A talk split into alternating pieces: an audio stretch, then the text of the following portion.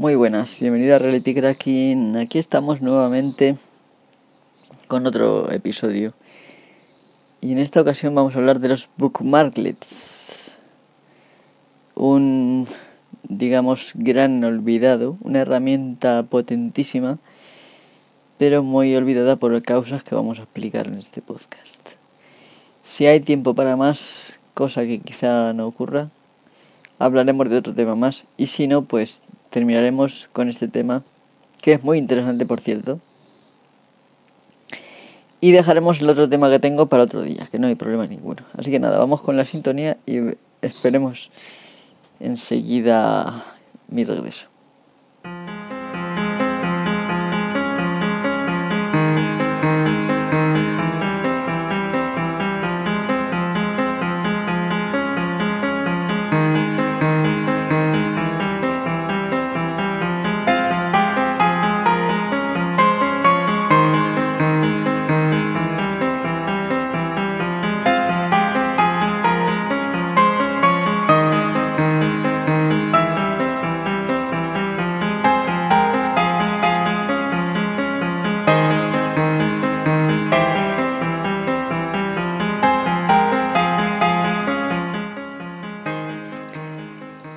Ya estamos aquí, por fin.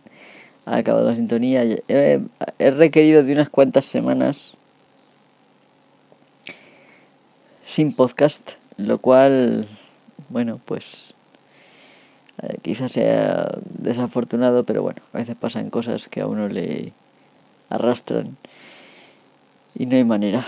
Eh, de todas maneras, Reality Cracking está aquí y va a seguir para rato mientras que haya oyentes que estén interesados en escuchar. Bien, vamos a empezar explicando qué es un, un bookmarklet. La, la palabra para empezar eh, hace uso de bookmark, ¿vale? Que es marcador en inglés. Es como un marcapáginas, básicamente.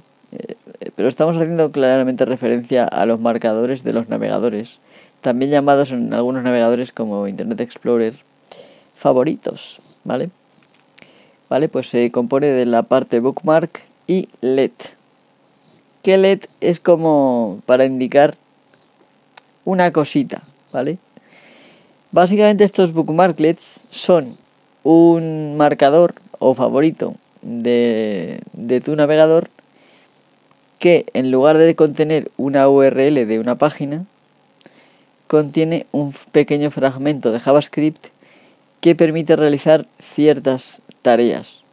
Tareas automáticas inmediatas, que ahora vamos a ver que esto eh, se originó hace ya muchísimos años, en el 97, con Netscape Navigator, pero por así decirlo, pues eh, hasta principios o mediados casi del de la primera década del 2000 no se popularizó esto entre mucha gente. Bueno, realmente yo creo que fue antes, pero vamos, por así decirlo, 2003, 2004, hasta 2000, hasta, hasta la época entre 2013 y 2015, que digamos que esto fueron, digamos, eh, la desaparición paulatina de los bookmarklets ¿vale? Por, la razón que vamos a explicar ahora. Esto fue una cosa muy popular y muy excitante. Era algo increíble. Era simplemente tener en un marcador de tu navegador un programita que podía ejecutarse en el mismo espacio de, de trabajo que una página web cualquiera. De esta manera, digamos que el script podía tener acceso al, árbol DOM de la página. Ya sabéis que el árbol DOM es el que contiene todas las etiquetas y todo el contenido de la página en un formato de objeto que es manipulable por JavaScript. Y de esta manera los, los bookmarklets podían alterar la página, o extraer contenidos, hacer pequeñas tareas o por ejemplo buscar en la página, en fin, pequeñas tareas relacionadas digamos, con la navegación eh, o surfear la web, que es una palabra que últimamente no se utiliza tampoco mucho. Ah, verdaderamente los bookmarklets eran una, una maravilla eh, y creo que lo siguen siendo a pesar de los problemas que voy a describir ahora después. Entonces básicamente para que nos quede claro un bookmarklet es un marcador eh, que contiene un trocito de JavaScript puesto que hay un límite pues tres, cuatro líneas puede hay algunos más complicados Realmente no he llegado a saber cuánto límite tiene, de cuántos caracteres, pero no se puede meter un script grande. Básicamente, pues se ponen scripts pequeñitos que, por ejemplo, pueden hacer tareas que nos facilitan mucho la vida increíblemente y que se ejecutan directamente con un clic, ¿vale? Simplemente basta con estar viendo la página sobre la que queremos trabajar y hacer clic en el, en el, bookmarklet y ya está, y se ejecuta. Y lo que quiera que haga ese bookmarklet, pues se hace. Bien, vamos a ir profundizando en este tema poquito a poquito, conforme vayamos hablando.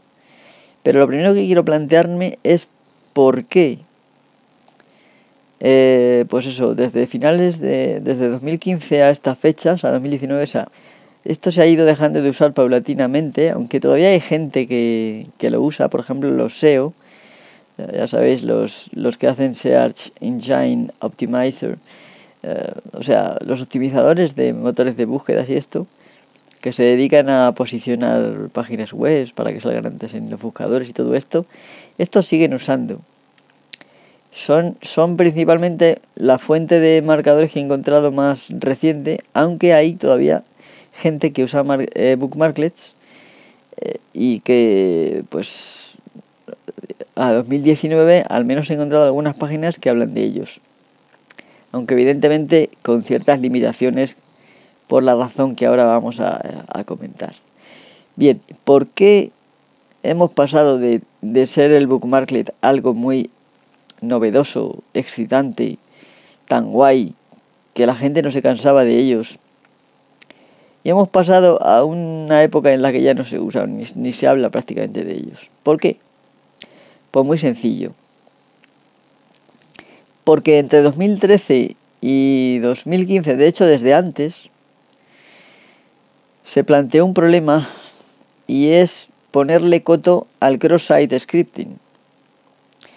El cross-site scripting, por así decirlo, tiene varias aplicaciones yo voy a describir una Vamos a imaginar que yo entro a una página y en los comentarios, mediante triquiñuelas sucias, eh, aprovechando de fallos a la hora de procesar la entrada, consigo introducir en un comentario un pequeño script que ese digamos ese script se queda y se va a ejecutar para todo el mundo que llegue a continuación de ahí. Entonces, eso es lo que se llama cross-site scripting, por lo menos una de las aplicaciones. De hecho, se puede explotar no solo comentarios, sino cualquier zona donde se pueda escribir, incluso campos de búsqueda de la página. En fin, eh, cualquier cosa, ¿vale? Entonces, esto, por así decirlo, permitía ejecutar código malicioso en los usuarios de esa página y pues causarles diferentes perjuicios. Por ejemplo, podían apropiarse, subir datos como ellos, por ejemplo, capturar el cookie de sesión para poder entrar y colarse en la cuenta y hacer robo de cuenta. En fin, multitud de, de opciones. Me gustaría tener aquí a, a Josué de Seguridad Overflow. Porque yo la verdad es que, aunque en su día me interesé por esto del, del cross-site scripting, y si leo un código lo entiendo, de JavaScript me refiero, el JavaScript no es precisamente mi especialidad y tampoco el cross-site scripting. Pero este muchacho sí, y de hecho ha tenido ocasión de explotarlo en alguna ocasión, no hace tantos años. Así que sí que me gustaría otro día hablar de cross-site scripting y si él quiere, pues lo traería de invitado. Porque el cross-site scripting también es un tema apasionante, aunque por así decirlo no es tan práctico.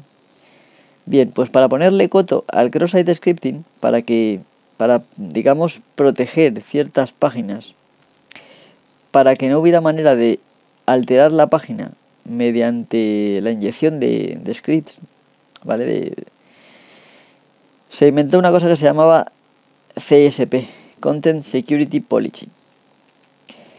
Y esto, eh, que se metió en los navegadores, ya digo, entre 2013 y 2015, pues impidió desde aquel momento que en las páginas que implementaban algún tipo de CSP, impidió que un bookmarklet pudiera ejecutarse en el mismo, en el mismo espacio de memoria que esa página y alterar la página. Por lo que ya los bookmarklets no eran tan, tan buenos, ya que había páginas en las que no podían hacer nada. Por ejemplo, en, en su momento, había extensiones, perdón, extensiones no había, sí, había bueno, extensiones sigue pudiéndose hacer, con extensiones se sigue pudiendo hacer, por ejemplo, modificar la salida de Twitter y hacer un Twitter totalmente diferente, eh, por ejemplo, ocultando cosas que te molesten, en fin. Eh, y lo mismo puede pasar con Facebook, con mediante extensiones. Una extensión sí que puede ejecutarse en el mismo espacio de memoria de una página o de todas las páginas de que tengas abiertas, digamos, en el navegador, pero el bookmarklet que solamente afectaba a la página que tenía que estabas viendo en ese momento, si esa página está protegida con CSP, pues no se podía. Entonces, básicamente, los usuarios se quejaron porque los, los bookmarklets eran una herramienta muy, muy versátil y de hecho mejor que las extensiones. Mejor para lo que eran los bookmarklets, que era para hacer tareas ligeras y rápidas. Ahora vamos a explicar por qué. Pero bueno, eh, básicamente, pues mucha gente se quejó a los diferentes, digamos, desarrollos de, los navegadores para que incluyeran excepciones de forma que se pudieran ejecutar los bookmarklets todavía en páginas protegidas con CSP, puesto que los bookmarklets no se podían entender como cross-site scripting, evidentemente.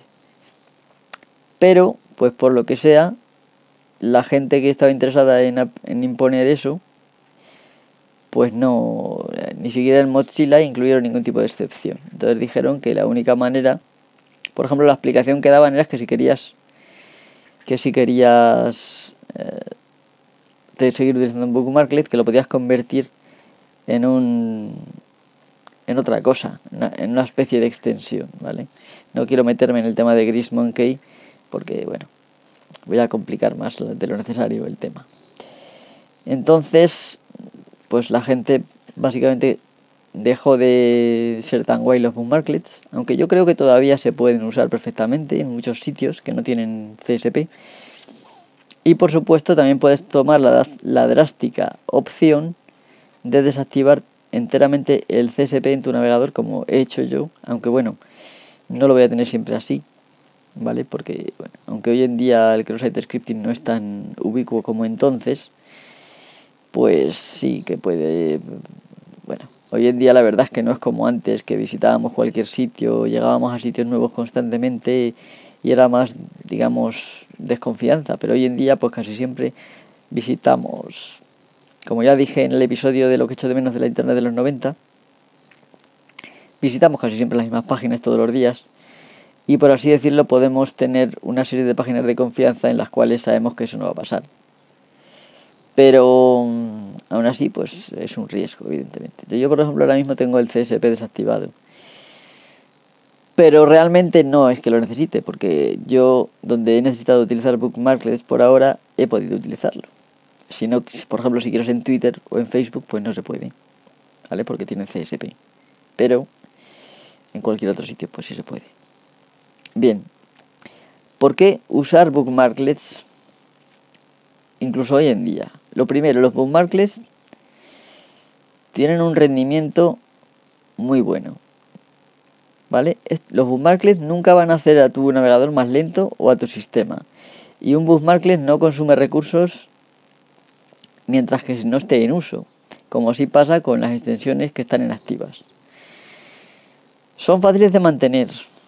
Al ser marcadores, pues se sincronizan como los demás marcadores con el navegador, por lo que allí donde estés o en el momento en que estés, sin importar el momento, es decir, en el futuro, en el presente, evidentemente en el pasado no puedes llevar las cosas de ahora, eso está claro, pues vas a poder seguir utilizando de una manera muy sencilla tus marcadores. Son fáciles de, personalizar, puesto que se puede editar el código de un bookmarklet en cualquier momento para modificar lo que te apetezca y realmente no hace falta saber mucho JavaScript para hacer una pequeña modificación cita. ¿Vale? Luego, la productividad que te permiten. Estos pequeños fragmentos de JavaScript ahorran un montón de tiempo si se usan correctamente. Esto lo veremos cuando veamos ejemplos, ¿vale? Luego, no tienen problemas de compatibilidad de ningún tipo. Simplemente si tu navegador ejecuta JavaScript, que son todos, prácticamente todos, mm, ¿vale? Pues va a, va a ejecutar un bookmarklet.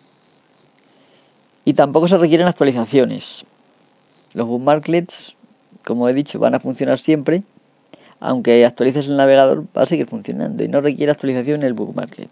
Lo cual no pasa así con las extensiones, que muy a menudo pues tienes que cambiarlas. Bien, pasemos a lo práctico un poco, ¿vale? Antes de hablar de las extensiones y por qué creo yo que nos hemos quedado con, con la chica más fea, pero bueno. ¿Cómo se escribe un bookmarklet? Pues es muy sencillo. Simplemente es muy importante tener la barra de marcadores, eh, digamos, en la pantalla, mostrada. O sea, tendríamos que mostrar la barra de marcadores que la mayoría de los navegadores de ahora no la, muestran por defecto. Por ejemplo, en Firefox es tan sencillo como clicar en, la parte, digamos, vacía de las pestañas y clicar barra de marcadores, barra de herramientas de marcador, no, clicar en, sí, creo que es la barra de herramientas de marcadores ya sale, ¿vale? En, pues en el navegador que sea, no creo que sea muy difícil hacer eso, no creo que sea muy difícil. Entonces, teniendo la barra de marcadores visible, le damos doble clic, o sea, perdón, le damos botón derecho en cualquier espacio de la barra de marcadores y le, damos a crear nuevo marcador. Metemos el nombre que queramos que aparezca, ¿vale? Y lo que es dentro de lo que es la URL donde habría que poner la, dirección de una página, pues allí pondríamos JavaScript, dos puntos y a continuación un código JavaScript. Por ejemplo, podríamos poner pues alert, abrimos paréntesis, document.url en mayúscula, ¿vale? Todo lo que he dicho es en minúscula excepto lo de URL. Y cerramos paréntesis. Repito, JavaScript. Punto. Perdón, dos puntos. Esto es como la etiqueta de protocolo, solo que no requiere barra barra, ¿vale? Entonces, ya te digo que esta etiqueta existe desde 97, desde 1997. Y después de los dos puntos, alert, abrimos paréntesis, document punto y URL en mayúsculas. Y cerramos paréntesis. Esto lo que va a ocurrir es que estando en cualquier web, pinchamos en el marcador que acabamos de crear, bueno, le damos a, guardar o aceptar, no me acuerdo mismo lo que pone y si nos va a aparecer, si nos va a quedar ahí el marcador, por así decirlo, ¿no? Eh, le podíamos llamar, por ejemplo, ver URL a este marcador. Pues simplemente ah, estamos en una página y le damos a este marcador y nos va a mostrar la URL completa de la página. En una especie de cajita en medio de la pantalla. Evidentemente esto es una cosa muy sencilla. Se pueden escribir scripts más complicados. Yo no voy a meter ahora mismo en explicar nada de, JavaScript porque no creo que sea el ámbito de este. Pero para, para, para fortuna de todos, hay muchísimos marca, eh, bookmarklets escritos ya. Y yo os voy a proporcionar algunos ahora después. Y también os voy a proporcionar luego en la descripción del audio del, episodio pues algunas, eh, algunas URLs donde podáis ir a buscar los marcadores. Bien, ¿y qué capacidades, qué cosas pueden hacer los bookmarklets? Esto es una cosa interesante puesto que hasta ahora dice, vale, ¿y esto para qué? Bueno, pues algunas cosas ya las he dicho. Puede modificar el aspecto de una página web en tu navegador. ¿vale? O sea, como tiene acceso, como se ejecuta en el mismo espacio de memoria que, tu, que la web en la que estás viendo y tiene acceso a, a lo que es el, el Document Object Model, ¿vale? Por ejemplo, Document, eh, document es uno de los objetos del Document Object Model, ¿vale? Pues yo a través de Document puedo acceder a las imágenes que haya, a los enlaces, a los formularios, a, las div, en fin, a, todas las etiquetas que haya escritas en la, en la página y a todo el contenido. Y yo puedo borrar trozos, puedo cambiar los colores, puedo hacer de todo, ya digo. También se pueden extraer contenidos de una web, por ejemplo, enlaces, imágenes o texto. Una de las cosas más comunes que para que se usaban en su día los bookmarklets eran para compartir una página en redes sociales. Por ejemplo, para, hacer la, la URL más corta y ponerla en Twitter, etc, etc, etc. También se puede utilizar un bookmarklet para realizar una búsqueda en cualquier buscador o motor de búsqueda. También se puede enviar una página a un servicio web, como por ejemplo un traductor. Uno de los bookmarklets que yo voy a enseñar después es para traducir cualquier página al español, con un simple clic. En lugar de tener que ir, abrir el, Google Translate. Vale, bueno. Y otra cosa más que se puede hacer es ver opciones ocultas de una página web. O, algunos de los enlaces que os voy a. de los marcadores que os voy a enseñar. Por ejemplo, en algunas páginas se impide hacer uso del botón derecho. Pues ah, vais a ver luego un marcador, un bookmarklet, perdón, que dándole un clic se activa la posibilidad de hacer botón derecho. Otras páginas impiden que seleccionemos texto. Pues dándole un clic a un bookmarklet se, activa la opción de seleccionar texto. Ya digo, siempre y cuando que esa página no tenga implementado ningún tipo de esquema de CSP. En caso de que lo tuviera y necesitéis en algún momento, pues lo podéis desactivar. En Firefox es tan sencillo como buscar security en, about dos puntos config ya sabéis en la, barra de direcciones escribís about dos puntos config y ahí buscáis security.csp.enable y lo cambiáis a false y se acabó.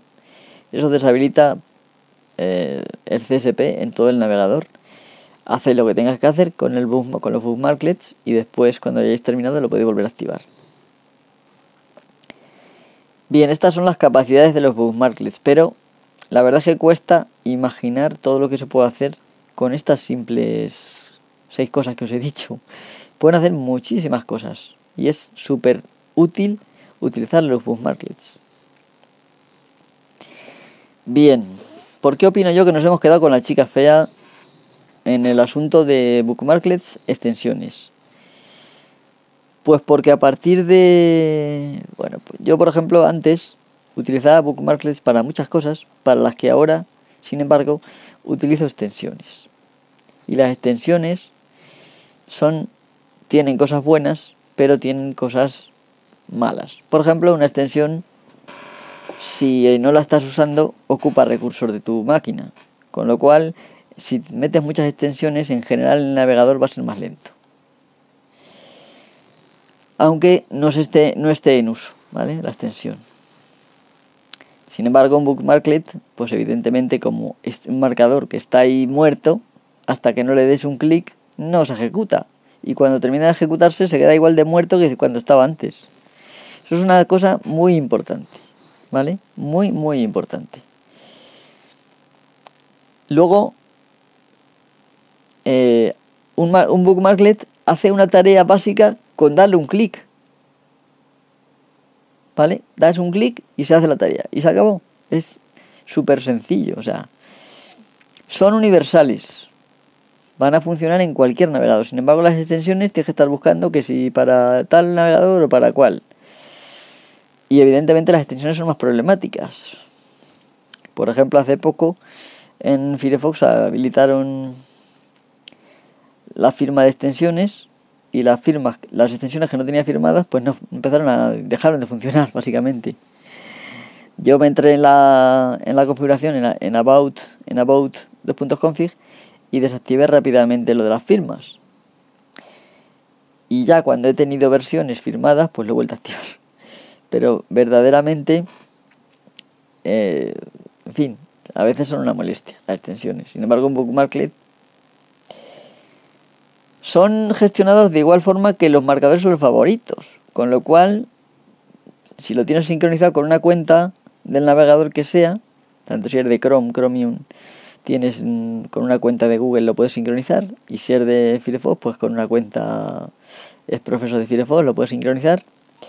Y esto, llegas a cualquier casa, metes tu cuenta y tienes tus marcadores. Y ahí están tus bookmarklets. ¿Que no te caben? Porque tienes muchos. Pues te creas una carpeta en, en la barra de marcadores que se llama bookmarklets y los metes ahí todos. O pones fuera los, los que más uses, por así decirlo. Eh, no consumen, ya lo he dicho, no consumen recursos mientras que no se están usando. Bueno, mientras, mientras que no le des clic, están más muertos que, vamos, Y una cosa muy buena es que no requieren instalación de ningún tipo. La instalación, ahora vamos a ver cómo se instala, es súper simple. Simplemente necesitamos la barra de marcadores, mostrarla y arrastrar el bookmarklet desde la página web donde esté a la barra de marcadores. O en el caso de que lo queramos escribir nosotros, pues ya sabéis, botón derecho en la barra de marcadores, crear marcador y escribimos en, el lugar de la URL JavaScript, dos puntos y el script que queramos hacer. Para alguien que sepa bien JavaScript, se le pueden ocurrir seguramente muchas maldades ahora mismo para hacer, para hacer, vamos, muchísimas maldades. La instalación realmente no es instalación, es simplemente ponerlo a disposición para que puedas eh, hacer las cosas. ¿Vale? Bien, vamos a poner un poquito de música y volvemos enseguida, que ya pasa casi media hora yo hablando. Eh, vamos a poner una música que lleva recomendando, lleva pidiendo un amigo y hoy le voy a dar gusto. Se llama Blue in Green de Miles Davis. A ello vamos.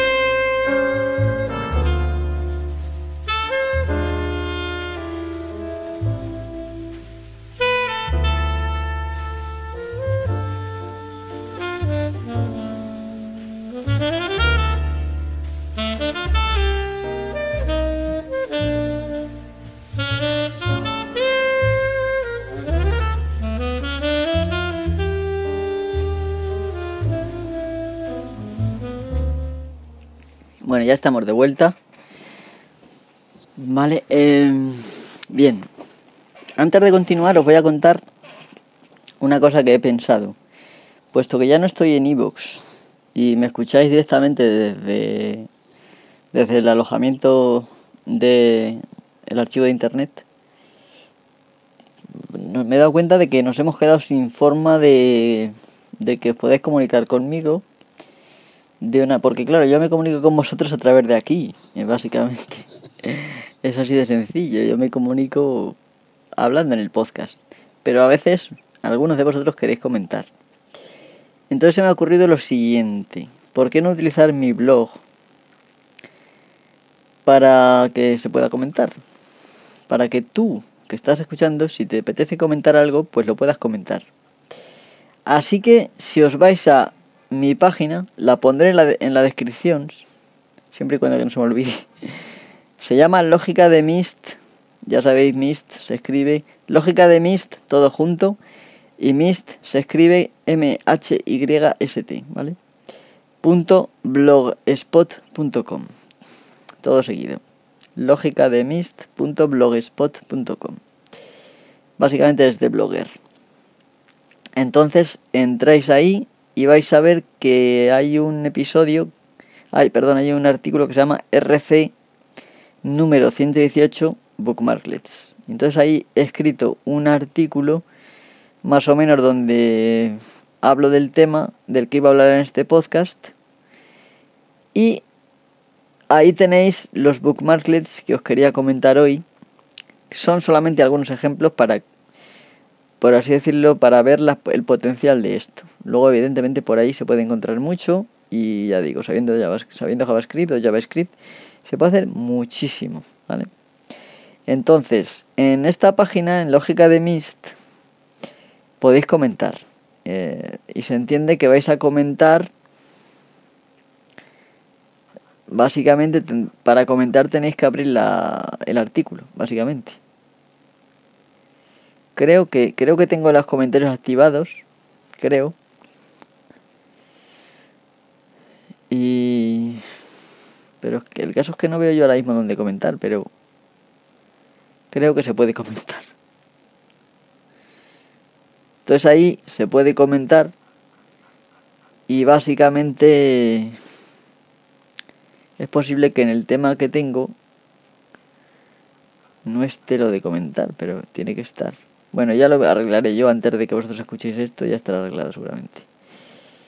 Así que nada, cada vez que haga un, un episodio nuevo, aquí subiré un artículo, aunque no siempre va a ser a lo mejor tan amplio como este que he escrito, aunque tampoco es muy amplio, pero bueno. Y aquí eh, puedes comentar pues como si fuera en iVoox, básicamente. Y aquí yo responderé eh, como siempre, y ya está. Entonces, en la página esta, en el blog, podéis encontrar los, los eh, ahora sí, algunos bookmarklets que os quería comentar. El primero es ocultar imágenes. Bien, el nombre, digamos, lo explica por sí mismo. ¿Quién no ha querido alguna vez ver una web sin las imágenes? Pues igual nadie más que yo, pero bueno, pues aquí se le da ocultar imágenes y automáticamente las imágenes desaparecen en un abrir y cerrar de ojos. El texto se reorganiza para que no se noten los agujeros, en, eh, salvo en, en ciertos casos. Vale. Eh, el siguiente marca, para ya digo, para poderlo probar tenéis que mostrar la barra de marcadores y en la propia página colocáis el ratón encima del enlace ocultar imágenes, pincháis y sin soltar arrastráis a la barra de marcadores y soltáis en ella y automáticamente se crea el bookmarklet. Es así de sencillo. Entonces os vais a la os vais entonces a la página donde lo queráis probar. os recomiendo que sea una página donde haya imágenes y eh, pincháis en el, en el bookmarklet y automáticamente las imágenes desaparecerán. El siguiente marcador se llama traducir y este bookmarklet traduce cualquier página al español.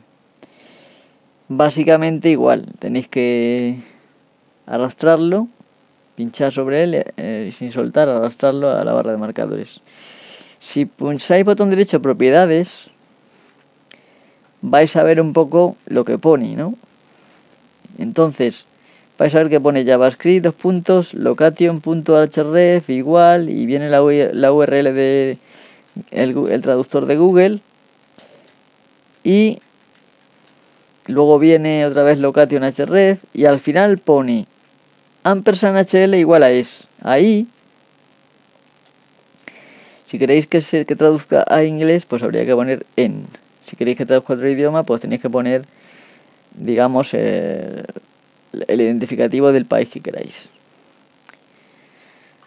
¿Vale? Y eh, estos identificativos son estándar, por lo que lo podéis encontrar por ahí en internet, en caso de que dudáis del idioma que sea. ¿Vale? Y entonces si ponéis aquí en, pues traducirá al inglés. ¿Qué ponéis? Es, pues traducirá al español y así. Entonces luego se le da guardar una vez que se haya cambiado y ya está. Hay que tener cuidado de no borrar nada de lo que haya por ahí. Luego hay otro bookmarklet para compartir y este es la caña porque eh, lo que hace, yo no sé si funcionará o no funcionará, es utilizar el servicio Shareaholic. Eh, bien, ahora mismo no lo hago funcionar, pero debería funcionar. ¿Vale?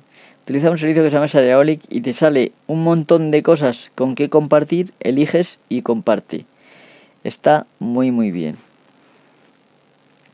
De todas maneras, si alguno no funciona, abajo he puesto un enlace más abajo y ahí está la página donde saco la mayoría de ellos, por lo que podéis eh, modificarlo, ¿vale? Después del de compartir, ¿vale? Este de compartir comparte cualquier web, la web que te estáis viendo básicamente, cuando le deis al botón en cualquier red social. Utiliza el servicio Shareaholic. Si el servicio en un momento no funciona, pues no va a funcionar. Pero por norma general funciona bastante bien. Bien, ¿qué más cosas hay por aquí? Por ejemplo, hay dos que permiten cambiar los colores de la página. Uno que se llama Mono Dark, que lo que hace es invertir para leer de noche, con fondo negro y texto blanco. Otro que se llama Mono Light, que permite poner un fondo blanco y un texto más o menos negro eh, para poner cualquier página que tenga colores chillones o lo que sea. Esto viene ideal. El mono dark, pues para gente que tenga dificultad de leer, de visión, pues igual le ayuda. Hay otro que se llama Gmail This, que esto envía la página que estáis viendo por correo. Se abre un, una ventana nueva de composición de Gmail con el enlace metido y ahí podéis meter la dirección y enviar. Después está Print What You Like, este permite decidir qué partes de una web queremos imprimir. Esto es un servicio que se llama del mismo nombre y cuando le dais básicamente va a salir eh, como una barra lateral y os va a permitir quitar partes de la página para que esas partes no se impriman. Está genial cuando queremos imprimir, pero hay típicos textos donde no debe, esos textos se pueden quitar fácilmente. Hay otro muy útil que se llama web, eh, Wayback, ¿vale? El Wayback es para cuando, por ejemplo, entras a una página y aparece un error 404. Esta página ya no existe. Entonces, con este bookmarklet puedes mirar eh, antiguas versiones de esta web en The Wayback Machine. Por cierto, The Wayback Machine es también el archivo de internet, pero básicamente es un servicio que tiene que almacena diferentes versiones de páginas. Todas las páginas del mundo no están, pero hay muchas. Y por ejemplo, mist.es, mi desaparecida página, pues ahí la podéis encontrar. ¿Vale? Simplemente vais al navegador, ponéis mist.es y le dais al botón Wayback. Y automáticamente os llevará a, a, digamos, a las últimas versiones. Te sale un calendario en el cual puedes elegir qué versión quieres, pero básicamente pillando la última ya te sale. Este es un bookmarklet muy práctico, ¿vale? Porque si hay una página que echas de menos y querías verla, pues ahí la vas a tener. Por otro lado hay otro bookmarklet que se llama Buscar Admiración, ¿vale? Esto vale para buscar lo que acabas de seleccionar dentro de la web. O sea, tú seleccionas un texto dentro de una web y le das a este botón, buscar, ¿vale? Buscar con admiración. Y esto lo que hace es utilizar el motor de búsqueda de Google para buscar ese texto dentro de la propia página en la que estás. Muy útil. Muy útil para determinados sitios donde tú quieres ampliar el conocimiento sobre un tema y quieres buscar dentro de la misma página. Vamos a imaginar que estáis en la página de la tarea y hay un artículo sobre VPN. Pues, por ejemplo, podéis seleccionar VPN, darle a buscar admiración y automáticamente saldrán ahí todos los artículos que tengan VPN de la tarea, por así decirlo, ¿vale? Es una búsqueda que es muy fácil de hacer en Google sabiendo, pero si no sabéis, pues como más complicado. Otro bookmarklet se llama Right Click, ¿vale? Eh, lo, bueno que tiene es que se pueden renombrar, si queréis le podéis poner otro nombre, ¿vale? Este lo que permite es habilitar el botón, el botón derecho del ratón en esas páginas horribles donde no te deja pulsar el botón derecho del ratón. Muy útil. Otro bookmarklet que también es muy bueno que se llama QR Code. Este crea, le, estás en, en la página que estés, le das al botón QR Code y te genera un código QR para que con el móvil puedas ir a esa página sin tener que utilizar la URL, básicamente. Está bastante bien, ¿eh? Sobre todo para páginas que tienen una URL muy larga y eh, ahí va, necesito entrar a esta página, pero tengo que estar escribiendo en el móvil mil letras. QR code. Muy bueno, muy bueno este bookmarklet. Uno que es muy, muy bueno e increíble se llama Sort Table. Sort Table. Significa, eh, lo que hace este es ordenar una tabla HTML y está buenísimo porque te ordena por la primera columna, pero te salen como unos enlaces arriba de cada columna, de tal manera que puedes elegir si quieres ordenar ascendente o descendentemente por cada columna.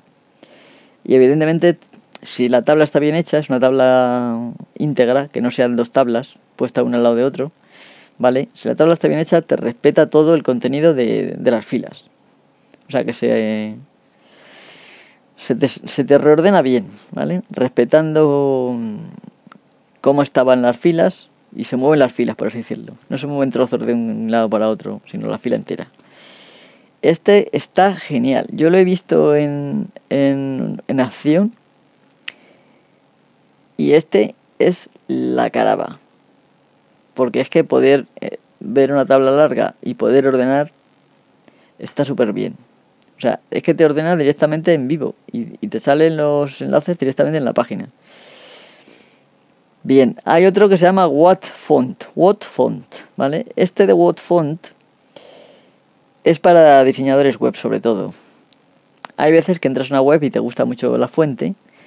Eh, pues esta, este What Font le pinchas y te permite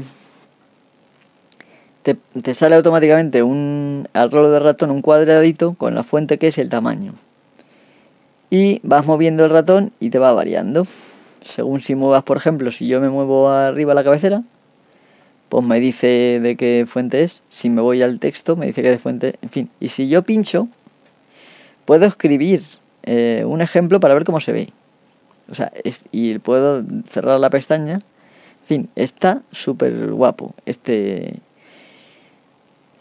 este, vamos, si diseñáis web o tenéis curiosidad porque tenéis una web que, que os gusta una fuente y queréis ponerla, está súper guapo. Vale, y la última, el último bookmarklet que voy a poner aquí, aunque podría poner chorrocientos porque es que son súper útiles y súper prácticos, es uno que se llama ViewPass. Vale, imaginad que estáis en un formulario de entrada en el cual ya en el navegador, por lo que sea, vuestro gestor de búsqueda o el propio, el propio gestor de búsqueda del navegador ya tiene la contraseña. Pero resulta que se os ha olvidado y queréis entrar en otro lado, en el móvil o donde sea, ¿vale? Pues ViewPass, le dais a este botón de ViewPass y hace visible la, el campo de la contraseña en donde están los asteriscos, pone la contraseña que era, ¿vale? Bueno, en realidad sale un cuadro, un cuadro de diálogo con la contraseña, pero está bastante guapo, te salva bastante este View Pass.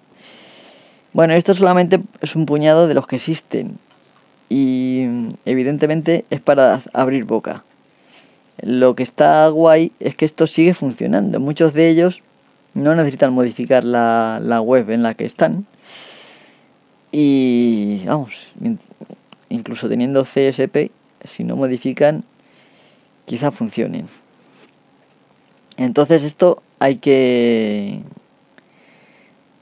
hay que probarlo. Yo creo que esto pasó como, como cuando en, en las guerras del, de los formatos de vídeo, que ya sabéis que estaba el beta, el beta 2000 o beta max y el VHS, y al final ganó el peor, que era el VHS, cintas más grandes que solo se podían grabar por una cara, en fin, y sin embargo, pues el bueno perdió. Pues en este caso pasa lo mismo, los Opus Marklet son mucho más flexibles que las extensiones, son mucho mejores para todo, excepto para cuatro cositas. Y sin embargo, pues al final tenemos extensiones y, los full marklets, pues muy poquita gente los usa. Entonces yo lo que quería era pues rescatarlos del olvido y que sepáis que están ahí y que los uséis y que todavía hoy en día en 2019 a pesar del CSP todavía sigue, sigue pudiendo usar bookmarklets y son la vamos son muy buenos. Está muy bien utilizar bookmarklets. En la descripción del texto os pondré algunas URLs donde podéis encontrar más bookmarklets. Y mm, bueno, que no os de pereza que la, si la página está en inglés, porque la podéis traducir fácilmente. y, y tener cuidado, porque los bookmarklets también se pueden igual traducir. Espero que no se traduzcan, pero vamos, creo que no. Eh, pero vamos, si no los, los pilláis de la web original en inglés, una vez que ya sepáis lo que hace el bookmarklet con la traducción. Así que nada, esto aquí hemos llegado todo, ya llevamos 50 minutos de programa y me parece que no voy a seguir con el tema que iba a contar después. Me parece que eh, ha quedado claro lo que es un bookmarklet, ha quedado claro cómo se instala, ha quedado claro a nivel práctico y a nivel teórico todo. Me gustaría que lo probarais y que me que tú, el que me estás escuchando, lo pruebes y me dieras feedback. Si, ¿Qué tal te ha parecido esto? Si has quedado satisfecho, si lo conocías, si no, si lo seguías usando. Esto es algo que yo... Eh, estas cosas me gusta saberlo, ¿vale? Así que si eh, tenéis algo de feedback, ya sabéis, a la web y comentáis. Así que nada, sin nada más me despido. Voy a poner un poquito de música para despedirme y aquí lo dejamos. Pues nada. Hasta la próxima. Antes de irme, un abrazo. Muchas gracias por escuchar el programa y recordad que si queréis, si, este programa, este, este podcast te, tiene algún valor para ti, el tiempo que le dedico al canal de YouTube o el otro podcast de historia de Japón, que también está muy trabajado, aunque de momento solo tiene tres episodios. Si, si, si alguna de estas cosas que hago significa para ti, pues igual quieres apoyarme en Patreon o quizás eh, hacer una pequeña donación por PayPal. Estaré bastante agradecido y ayudaros a que el podcast crezca. Y sin nada más, nada, como digo, un abrazo, muchas gracias por escucharlo y nos vemos en el siguiente, en el siguiente episodio. Hasta la próxima. No olvidéis mirarle el canal de YouTube de Reality Cracking y seguir, si os interesa, el curso de Bash que estoy haciendo ahora, que está súper genial. Bash es una de las cosas eh, que, que pueden cambiar la vida. Así que nada, sin nada más, me despido ya de verdad. Hasta el próximo programa. Hasta luego.